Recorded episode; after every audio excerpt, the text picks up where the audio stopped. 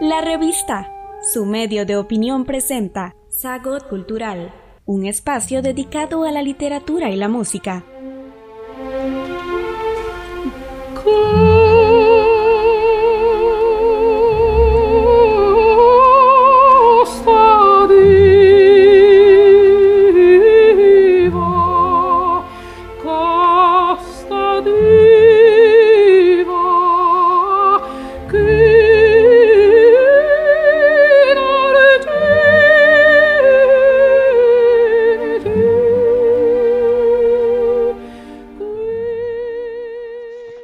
Queridos amigos. Hoy vamos a hablar sobre el bel canto o la vida y aventuras de una melodía. Mucha gente usa el término bel canto sin saber a ciencia cierta lo que significa. Vamos a tratar de esclarecer ese punto en este espacio.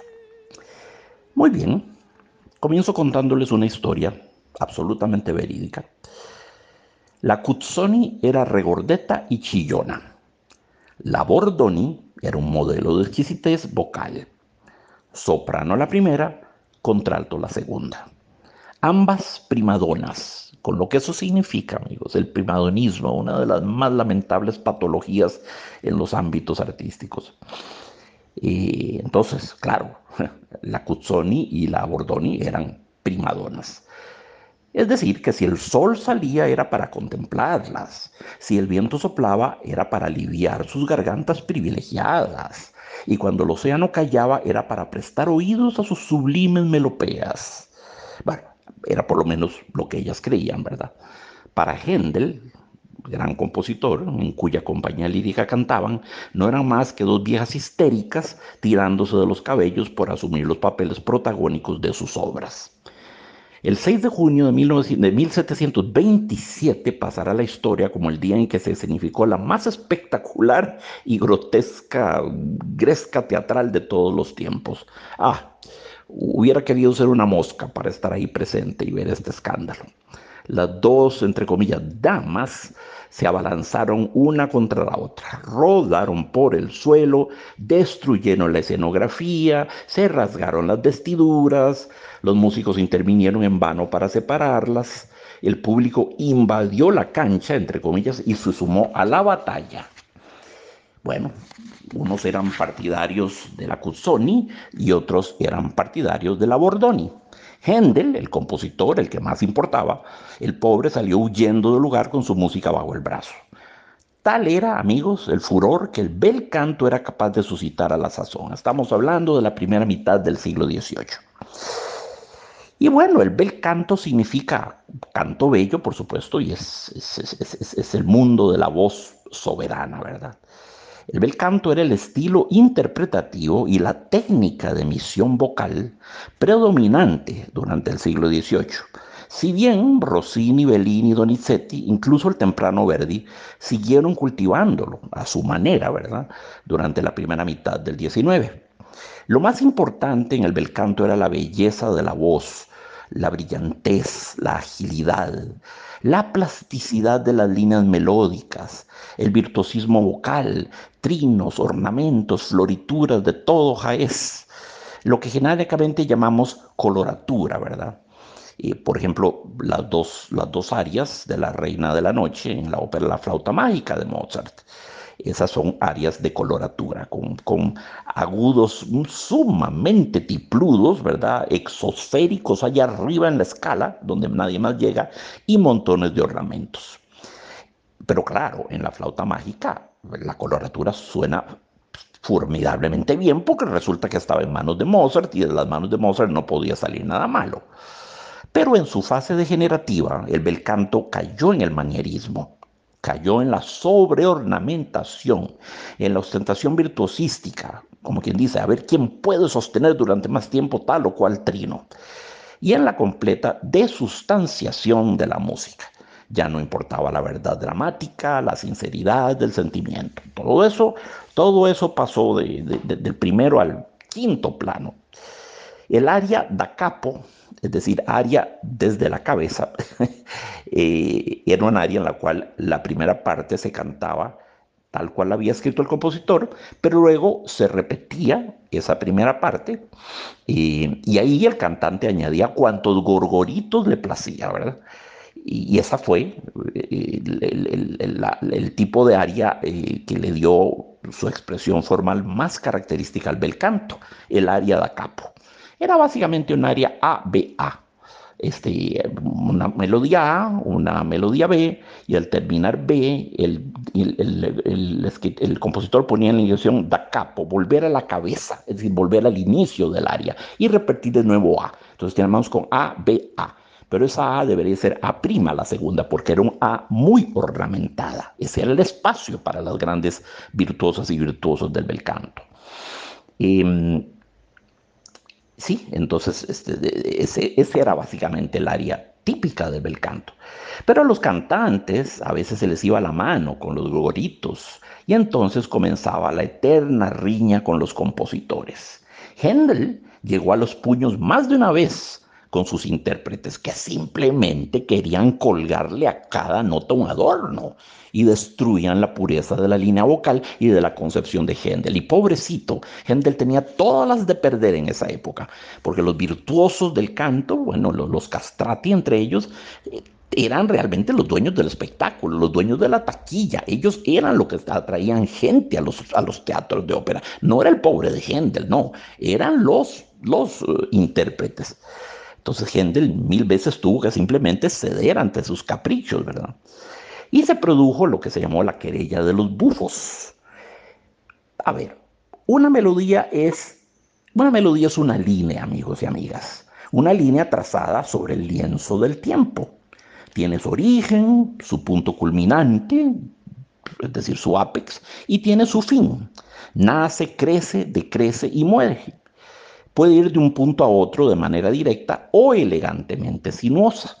Y era lo que, pues, era lo que postulaba este, Christoph Willibald Gluck, gran compositor, nacido en 1714, muerto en 1787. Él estaba a favor de la línea pura, noble, sencilla, no, no ornamentada. Los suyos eran, eran, eran nobles y simples trazos melódicos. Pero algunos belcantistas ensuciaron la línea con colochos, lazos y toda suerte de churriguerías. Mientras que Gluck iba de un punto a otro caminando con su línea melódica, los belcantistas lo hacían zigzagueando, payaseando, como alguien que se hubiese pasado de tragos.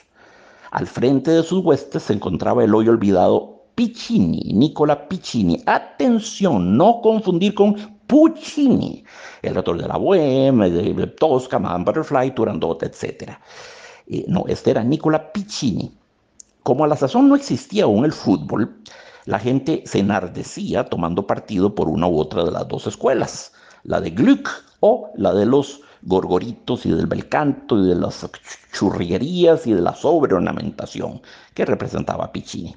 Hubo pleitos callejeros, enfrentamientos multitudinarios. Bueno, la querella de los bufos fue el nombre que se le dio a esta colisión de sensibilidades.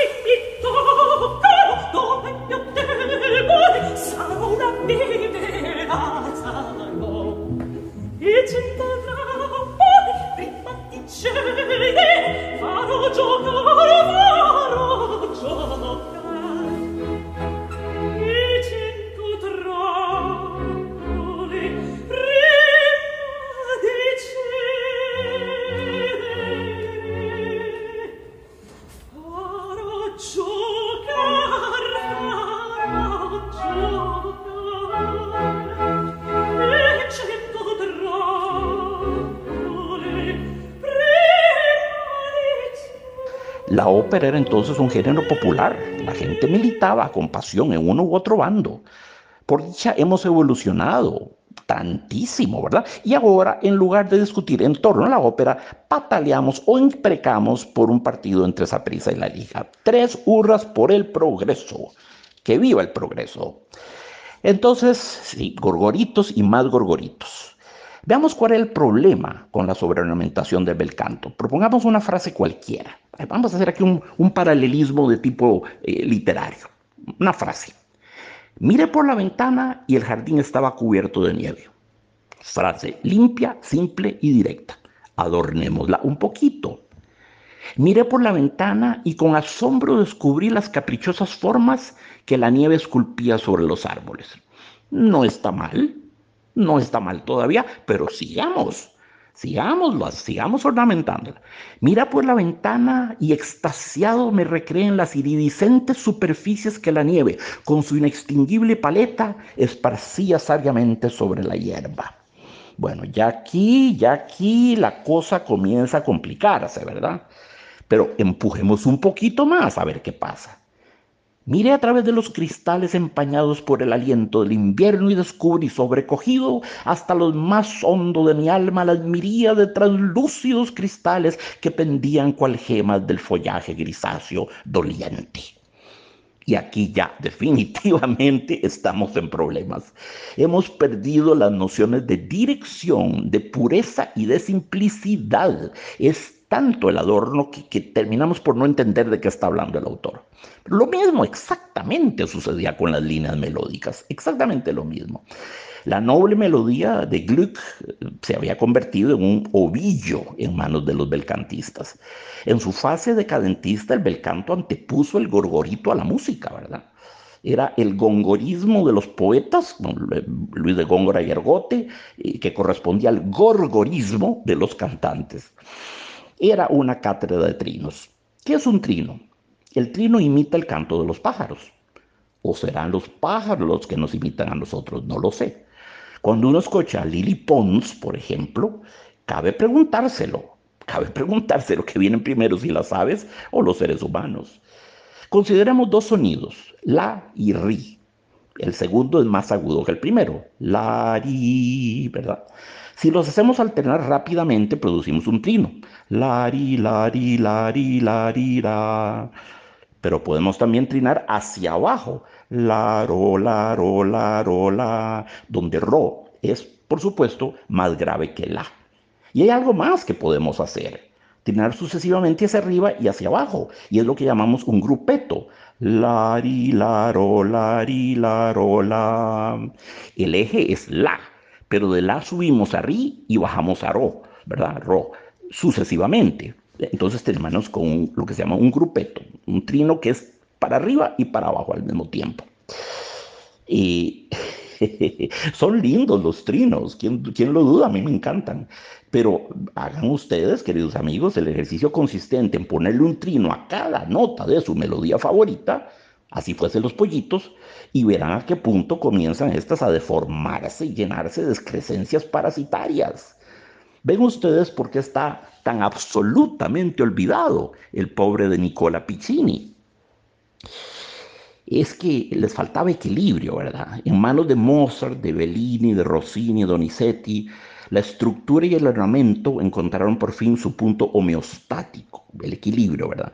Por una parte, la pureza de la línea y por otra, la pertinencia del adorno que le está supeditado. El adorno está supeditado a la línea. Era un equilibrio perfecto y una decisión esencial. Bel canto deja de ser sinónimo de ópera. A partir de Gluck y culminando con Mozart, la ópera no hará otra cosa que alejarse del bel canto. Ni los alaridos de la Cuzzoni ni los trinos de la Bordoni hubieran podido traspasar la paquidérmica orquesta de Richard Wagner. Ah, no, no, no, con, con, ocho cornos, ocho trompetas, dos tubas wagnerianas, cinco arpas, una percusión enorme y cientos de cientos de, cuerdas, necesitaban uno una voz muy caudalosa, muy potente, una catarata de voz que proyectara y que cortara a través de la textura de la orquesta.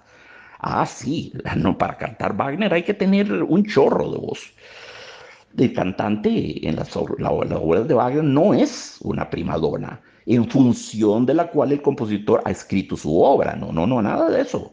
Antes bien, el cantante es un instrumento más luchando contra un monstruo de 80 cabezas, que es la orquesta. Tal vez 100, 120, qué sé yo. Las valquirias, los maravillosos personajes míticos de Wagner, no entran a escena a trinar como pajaritos. No, no, no, no.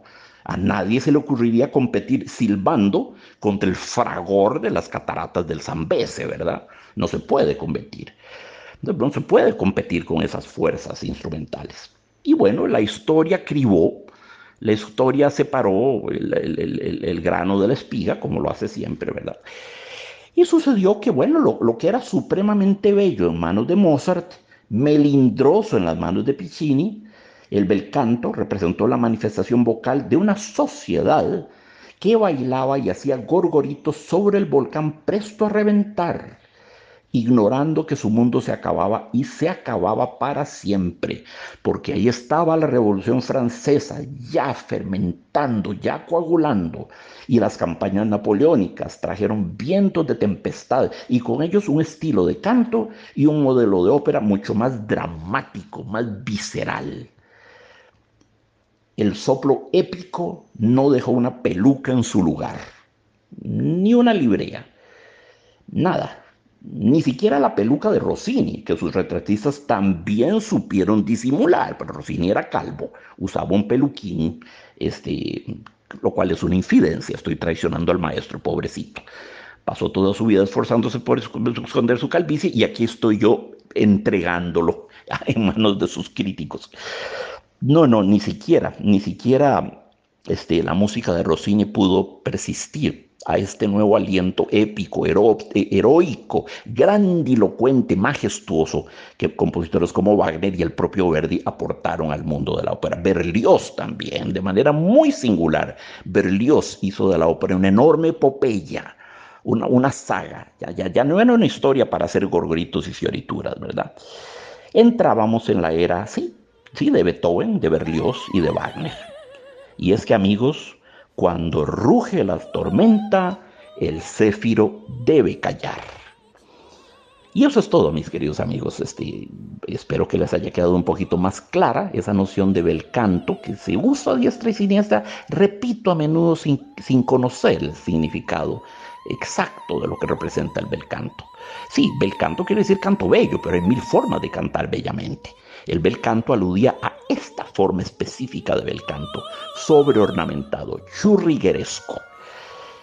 Un abrazote para todos, queridos amigos. Este, mi gratitud, mi admiración de siempre y nos volvemos a encontrar muy pronto.